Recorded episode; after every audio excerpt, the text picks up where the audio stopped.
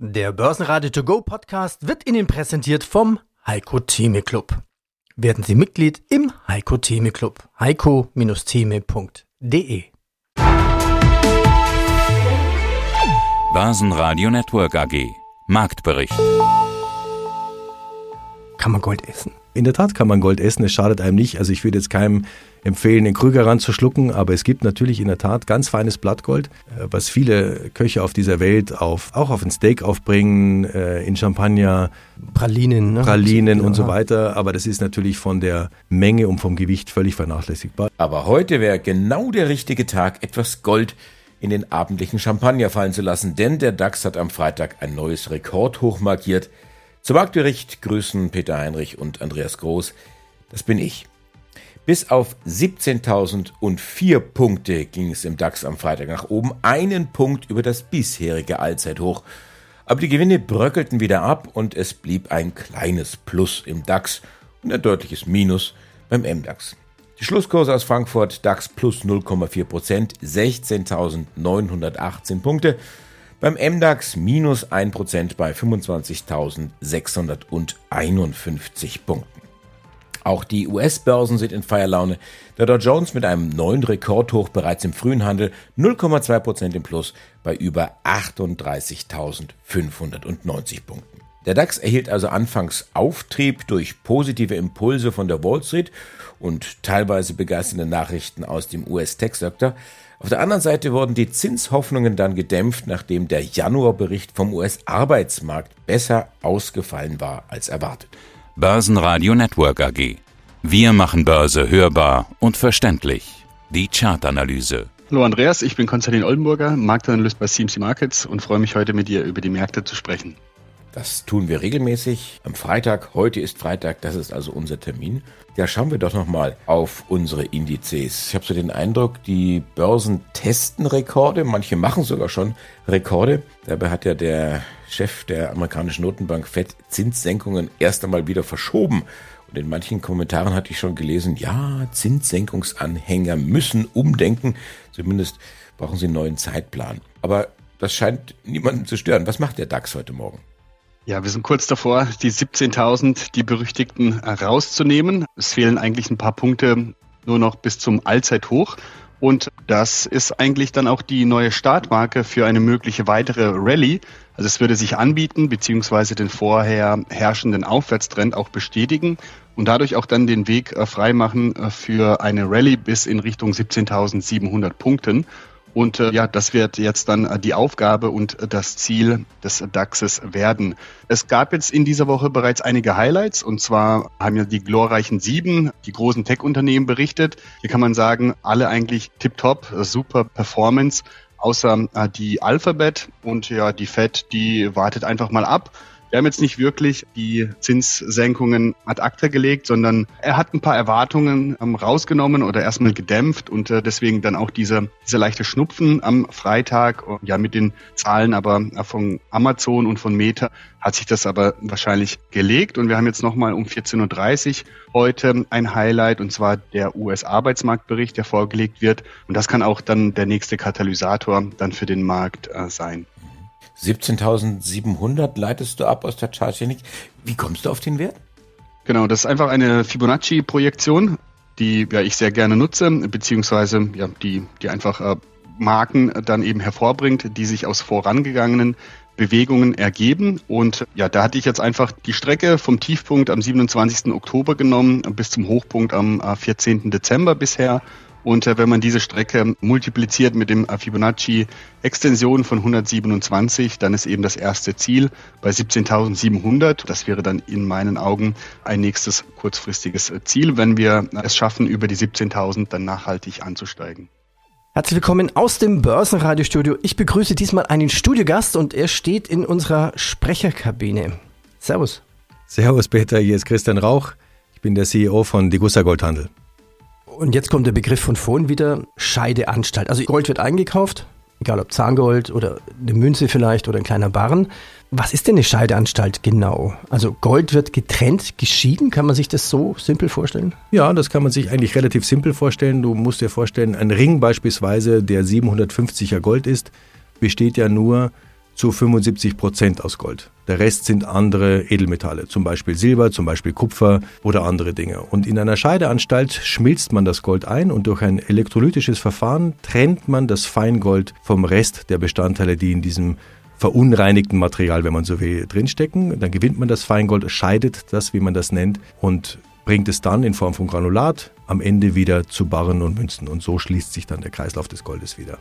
Du hast doch vorhin erklärt, dass ihr rausfinden könnt, wo das Gold theoretisch herkommt. Also dieses DNA. Also mein Beispiel, ihr findet, ihr findet jetzt Gold und es kommt irgendwie aus Südafrika. Ihr könnt es da ziemlich lokalisieren. Wenn jetzt Gold natürlich durch die Scheidanstalt mit anderen Varianten von Gold vermischt wird, was ist es dann? Also dann, dann ist die DNA weg wahrscheinlich, oder? Genauso ist es. Also wir selber machen diese Tests nicht, aber dort, wo wir unsere Barren beziehen, Herreus beispielsweise in der Schweiz hat ein Testverfahren entwickelt, also einen DNA-Fingerabdruck, wo von den zertifizierten Minen, mit denen sie arbeiten, tatsächlich über 20 Spurenelementkomponenten tatsächlich genau festgestellt werden kann, ob dieser Doreban, der dort angeliefert wird, aus der Mine, dass diese Mine in der Gruppe der zertifizierten Minen liegt, mit denen sie arbeiten. So, wir selber führen keine DNA-Tests an Gold durch, wenn wir sie einschmelzen, weil sobald das Gold eingeschmolzen ist, ist es ja Feingold und da kann man dann in der Tat nicht mehr sagen, was das vorher mal war. Also theoretisch ist der Ehering, äh, den du heute trägst,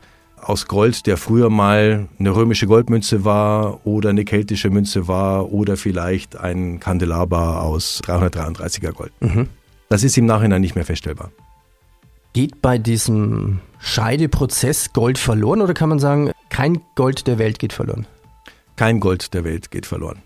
Es ist viel zu wertvoll, dass man die Scheideprozesse auch immer im ganzen, in der ganzen Laufzeit, das ist ja uralt, ja, der Scheideprozess, das gibt es ja schon seit sehr, sehr, sehr, sehr vielen Jahren, die sind so optimiert, dass tatsächlich kein Gramm Gold verloren geht, weil das Material zu wertvoll ist. Na, schon die Steuererklärung gemacht? Wir vom Handelsblatt haben in einem Steuerspezial analysiert, worauf das Finanzamt bei der Steuer 2023 genauer guckt. In unserem PDF-Ratgeber finden Sie die wichtigsten 16 Neuerungen, Einstiegstipps für Elster und vier Wege, wie Sie das Maximum herausholen. Sichern Sie sich also jetzt das digitale Handelsblatt vier Wochen für nur ein Euro unter handelsblatt.com slash mehrwissen. Das bedeutende Börsenthema war der aktuelle Januarbericht vom US-Arbeitsmarkt, der traditionell für die Geldpolitik der Federal Reserve von großer Relevanz ist. Die US-Wirtschaft hat konkret mehr Arbeitsplätze geschaffen als prognostiziert.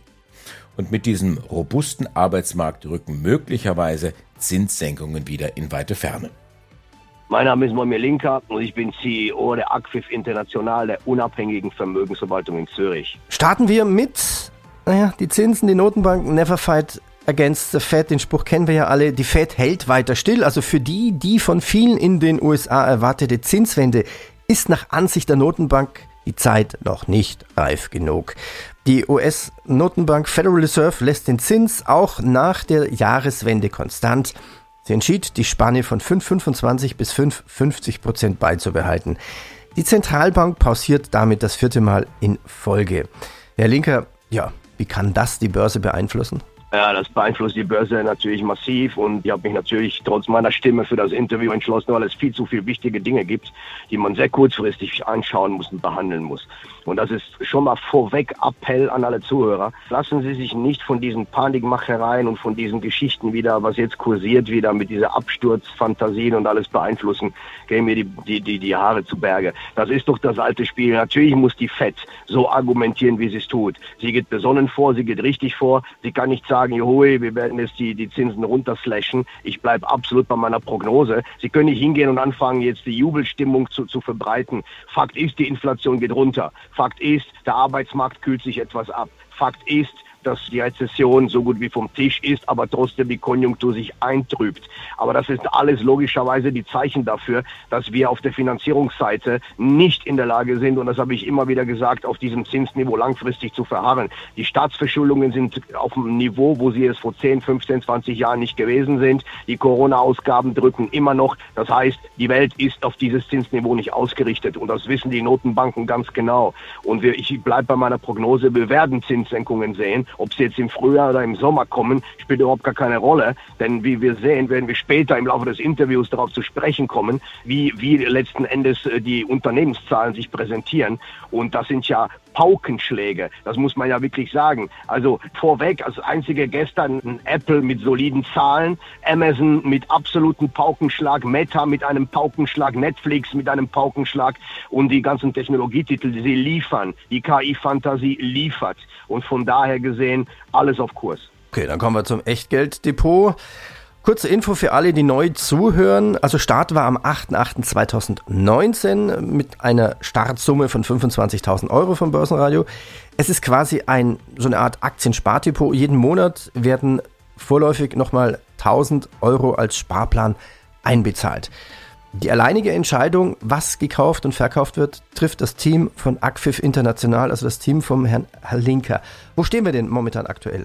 Ja, wir können heute eigentlich einen Paukenschlag beziehungsweise ein Gläschen öffnen. Wir haben es tatsächlich geschafft. Inklusive mit dem Cash haben wir die Depotwertigkeit von auf den Kopf genau 100.000 erreicht. Das ist natürlich schön, gar keine Diskussion. Es ist ja immer mit der Zinsberechnung so, dass wir das jetzt Jahr für Jahr sehr, sehr spezifisch machen. Wir haben seit Jahresbeginn, das Jahresende war um die 95.000, jetzt sind es 100, 1.000 sind dazugekommen. Das heißt also rund 4% Zuwachs seit Jahresbeginn. Natürlich erfreulich. Zu diesem Depot gibt es einfach nur eins zu sagen. Wir haben dort in letzter Zeit wenig Aktivität gehabt, genau aus diesem Grund, was ich gesagt habe. Einige natürlich KI, natürlich Amazon, natürlich Google, natürlich Apple und so weiter. Aber man muss sich die Perlen aus der Schweiz angucken. Das ist selbstverständlich die Comet. Das ist natürlich die VAT.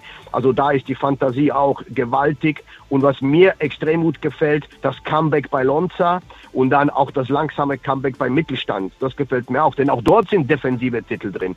Und die fangen an, sich in die richtige Richtung zu bewegen. Und das ist natürlich höchst erfreulich, das auch von der Breite her, weil letztes Jahr wurde die Performance getragen ausschließlich. Das war auch der Grund, wieso ich letztes Jahr immer gesagt habe, es ist keine Rallye, sondern es bezog sich wirklich nur auf die wenigen Technologietitel, nur auf den Nasdaq und dann auch nur auf die wenigen, auf die Magic 7 und das engste Umfeld. Und genau das sehen wir, dass das jetzt etwas breiter kommt. Das heißt also, die Rallye, sagen wir mal so, die Erholung, sage ich mal, geht etwas mehr in die Breite. Und das ist, wie gesagt, äh, ein deutlich, deutlich gesünderes Zeichen, auch wenn nur diese Spitzen überperformen. Und das sehen wir in diesem Depot ganz deutlich. Ich habe noch mal ganz zum Schluss einen Hinweis in eigener Sache. Ich bekomme natürlich sehr viele Fragen. Wenn manche Fragen so wichtig sind, dass sich die wirklich häufen, dann haben wir so eine Kleinigkeit als Service eingerichtet, nämlich unsere Kurzmeinung. Und wir haben ja auf YouTube einen Kanal und dort laden wir das immer hoch. Das sind immer ganz kurze Mitteilungen von um die eine Minute rum. Und wenn es aktuelle Themen gibt, ich bekomme Frage dazu, dann ist es so, dass man bei YouTube ganz normal unseren Kanal angucken kann und dort sind immer diese Kurzmeinungen, wie beispielsweise Maya Burger letzte Woche oder Lonza oder Zinsentwicklung. Dort sind sie immer punktuiert und das kommt sehr gut an, weil man sehr schnell interagieren kann.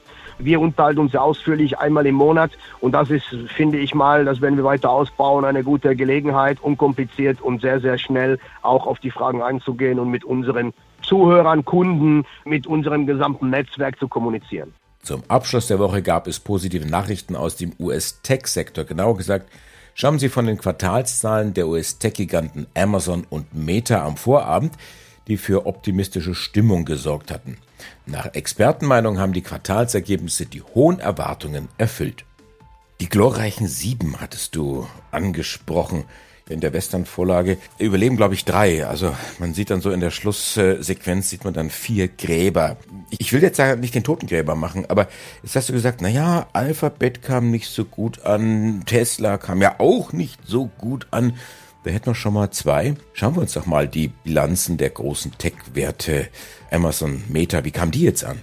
Ja, ganz anders. Also es ist eine komplett andere Welt. Wir haben die Meta, die einfach äh, Rekorde hier abspult die Sorgen um die Nutzung von Facebook, die wir 2022 noch hatten, die scheint ad acta gelegt zu sein. Wir haben einen äh, Wahnsinnsgewinn von fast 40 Milliarden der hier aufgetreten ist. Und ähm, ja, Meta wird zu einem Dividendenzahler Darüber hinaus versüßt auch Zuckerberg den Anlegern den Tag mit einem Rückkaufprogramm von über 50 Milliarden. Das schiebt eben die, die Aktie heute fast 16 Prozent nach oben. Wir handeln eben vorbörslich dann auf einem neuen Allzeithoch im Bereich der 460 wird der Kurs heute öffnen. Und ja, die Frage wird sein, kann sich diese Wahnsinnsperformance, wir haben jetzt seit dem Tiefpunkt im November 22 über 400 Prozent äh, zulegen können. Stellt man sich schon berechtigterweise die Frage, wohin kann das führen? Wo kann es eine Pause dann geben? Und auch hier jetzt über eine Übertragung der Fibonacci-Extensionen ist tatsächlich auch dieser Bereich 462 eine wichtige Marke. Das ist dann das 127er Extensionsziel für diesen Wert. Hier gilt es ja etwas vorsichtiger zu werden, um vielleicht von Gewinnmitnahmen nicht überrascht zu sein. Das gilt es dann zu beachten. Ansonsten ja, dürfte jetzt die Zone bei 390, das ist dann das alte Allzeithoch, eine sehr wichtige Unterstützungsmarke darstellen. Und äh, von dort muss man es dann äh, weiter beobachten, wie viel Power und wie viel Kreativität eben Meta dann noch mitbringt, um künftige Gewinne bestätigen zu können. Also Meta wird zum mega Dividendenzahler. Kleines Wortspiel an der Stelle. Ich weiß, kostet mich wieder 5 Euro. Also, Meta startet weiter durch, hüpft hier von Rekord zu Rekord. Wie sieht es bei Amazon aus? Genau, hier fehlt es noch ein bisschen bis zum Rekord. Vorbörslich ebenfalls ein starkes Plus heute von fast 7 Prozent. Wir werden im Bereich der 170 heute eröffnen. Somit fehlen knapp am 18 Dollar bis zum Allzeithoch. Und es sieht allerdings auch bei Amazon so aus, dass eben diese Rekorde aus dem Jahr 2021 noch erreicht werden könnten. Ja, was kann man sagen? Auch hier überzeugt das E-Commerce-Geschäft. Das war ja so das Sorgenkind in den letzten Monaten. Wir haben hier ein sehr starkes Wachstum von neun Prozent, was eben für so einen klassischen Bereich eigentlich brutal ist. Das bedeutet, Amazon hat seine Hausaufgaben gemacht, Kostensenkungen wurden vorgenommen, Effizienzprogramme gestartet und ähm, ja, das zeigt auch dann die Performance in diesem Sinne. Weiterhin sieht Amazon ein sehr starkes erstes Quartal, läuft dann schon das erste Quartal nach dem starken Weihnachtsgeschäft und ähm, ja, das freut dann ebenfalls die Anleger und der Aufwärtstrend ist weiterhin ungebrochen, sodass wir wahrscheinlich auch hier bald neue Rekordstände sehen könnten. Das ist äh, definitiv in der Verlosung. Im DAX verzeichneten Autowerte eine hohe Nachfrage. Solide Zahlen von Mercedes-Benz sorgten für positive Stimmung im Sektor.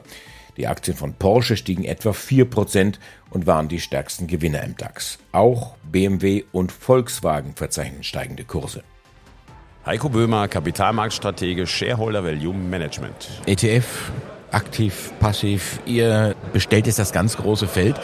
Erzähl doch mal, was habt ihr da Neues mitgebracht heute?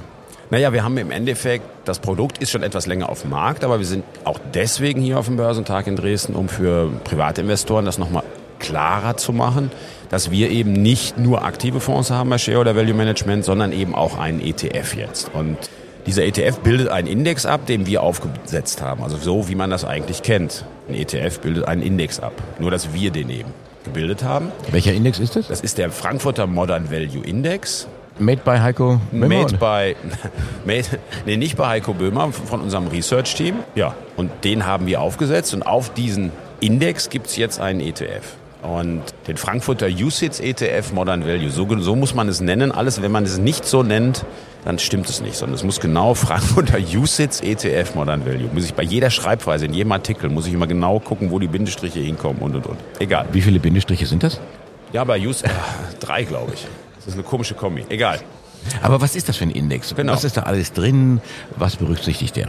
Also wir haben eine Investmentliste, wo 90 Unternehmen draufstehen. Aus diesen 90 Unternehmen werden alle unsere aktiven Mandate bestückt. Beispielsweise der Frankfurter Aktienfonds für Stiftungen.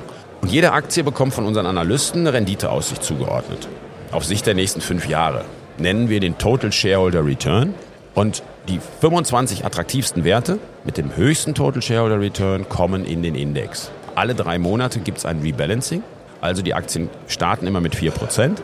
Dann laufen sie drei Monate und dann wird es wieder auf 4% zurückgesetzt. Und wir tauschen alle drei Monate auch Aktien aus. Denn wie man sich vorstellen kann, wenn die gut gelaufen sind, kann es sein, dass sich die Renditeaussichten verändern.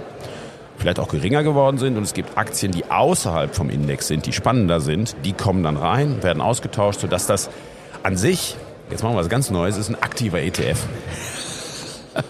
Hast du gerade erfunden? Nein, gibt es natürlich die aktiven ETFs.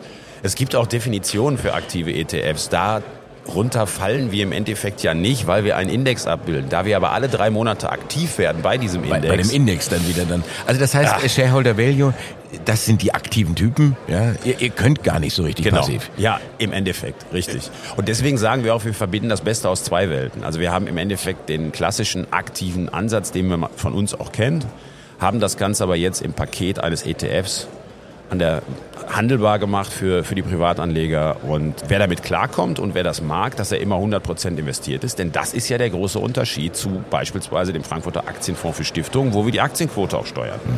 Bei diesem Produkt ist man immer zu 100 Prozent investiert, weil das einen Index abbildet, der halt immer 25 Aktien hat. Hallo, mein Name ist Falco Block. Ich bin Anlage- und Derivatestratege bei der DZ Bank in Frankfurt. Das noch bei dem AAA von Deutschland, das habe ich gehört. Ja, noch. Oh, hast du das so gehört? Ja, die erste Ratingagentur in den USA haben die USA runtergestuft auf Doppel-A. Minus, muss man selber mal überlegen. Auf jeden Fall nicht mehr AAA. Ausblick stabil, aber trotzdem, das ist schon eine Zeitenwende gewesen. Auch, ich weiß, furchtbares Wort, aber das hätte sich eigentlich früher niemand getraut, muss man sagen. Ja. Von der Zeitenwende zur Bewertungswende vielleicht, da gut, das auch ein bisschen holprig. Wenn ich mir die Aktienmärkte jetzt so anschaue, wir sind schon wieder Richtung 17.000 Punkte im DAX. Als ob die jetzt dort ansetzen, wo sie das letzte Jahr aufgehört haben. Ist die Bewertung hoch? Ist sie zu hoch? Interessanterweise nicht. Eigentlich hätte man ja aus dem Bauch heraus vielleicht sagen können, den Börsenaufschwung, die wir, also eigentlich war das Börsenjahr im letzten Jahr ja eigentlich nicht gut. Die letzten anderthalb Monate, die haben es eigentlich rausgerissen und haben Gehören daraus aber auch noch zum Jahr dazu, ne? Gehören auch noch zum Jahr dazu, richtig. Aber ist es trotzdem was interessant zu sehen. Nichtsdestotrotz ist man der Mensch, diese Börsenrallye, die hat doch jetzt die Kurse noch über, überbewertet. Gar nicht der Fall. Also es war wirklich nur ein Ausgleich der überproportional schlechten Meinung der Börsianer zuvor. Und beispielsweise der DAX hat jetzt aktuell ein KGV von 12. Das langfristige KGV ist 13. Das heißt also, wir können locker einen Prozentpunkt im DAX mehr haben. Das sind schon mal etliche hundert Punkte, ohne dass im Endeffekt der äh, DAX, also die Unternehmensgewinne sind nämlich sehr gut, nur ansatzweise überbewertet wäre. In den USA sieht es ein bisschen anders aus. Da sind die Börsenmärkte schon sehr, sehr weit vorgelaufen. Da muss man ein bisschen vorsichtiger sein. Aber da sind die Börsianer eh immer etwas euphorischer. Also in Deutschland kann man gar nicht davon sagen, dass jetzt die Marktteilnehmer hier überproportional positiv sind. Also da sind noch Bewertungsausweitungen möglich und deswegen erwarten meine Kollegen vom Research zum Beispiel 18.200 Punkte Ende des Jahres im DAX. Also je nach Zählweise sind das so zwischen 7 und 9 Prozent. Ein normales Jahr hat ja langfristig so 6 bis 7, also Also auch überdurchschnittlich. auch überdurchschnittlich, ja genau. Aber natürlich auch hier wieder mit Schwankungen. Ne? Also kann durchaus sein, wenn die Zinssenkungen nicht so schnell kommen wie erwartet, dann kann der Markt auch mal wieder empfindlichen Rücksetzer machen. Wäre vielleicht auch irgendwo eine Taktik oder eine Strategie, dann auch in diesem Jahr 24 auf die letzten vier Wochen zu setzen. Ja, äh, wie heißt es immer schön, Pulver trocken halten heißt es natürlich. Also das eine ist natürlich No-Brainer. Also wenn ich im Monat einfach meine 50 oder 100 Euro in ETF-Sparplan packe und der April würde vielleicht schlecht werden, dann kaufe ich dann halt mal billig. Das ist halt der Vorteil. Aber ansonsten sollte man sicherlich vielleicht auch mal einen Rückblick haben, dass man vielleicht mal wartet, bis die Kurse mal ein bisschen runterkommen, diese Zinserwartungen eher sich ein bisschen festigen und dann nochmal nachkaufen. Ich bin Andi Groß, die Stimme von Börsenradio. Ich wünsche Ihnen einen schönen Abend, ein schönes Wochenende. Vielleicht finden Sie ja Zeit und Gelegenheit, uns weiter zu empfehlen, zu verlinken oder uns besonders positiv zu bewerten. Börsenradio Network AG. Marktbericht.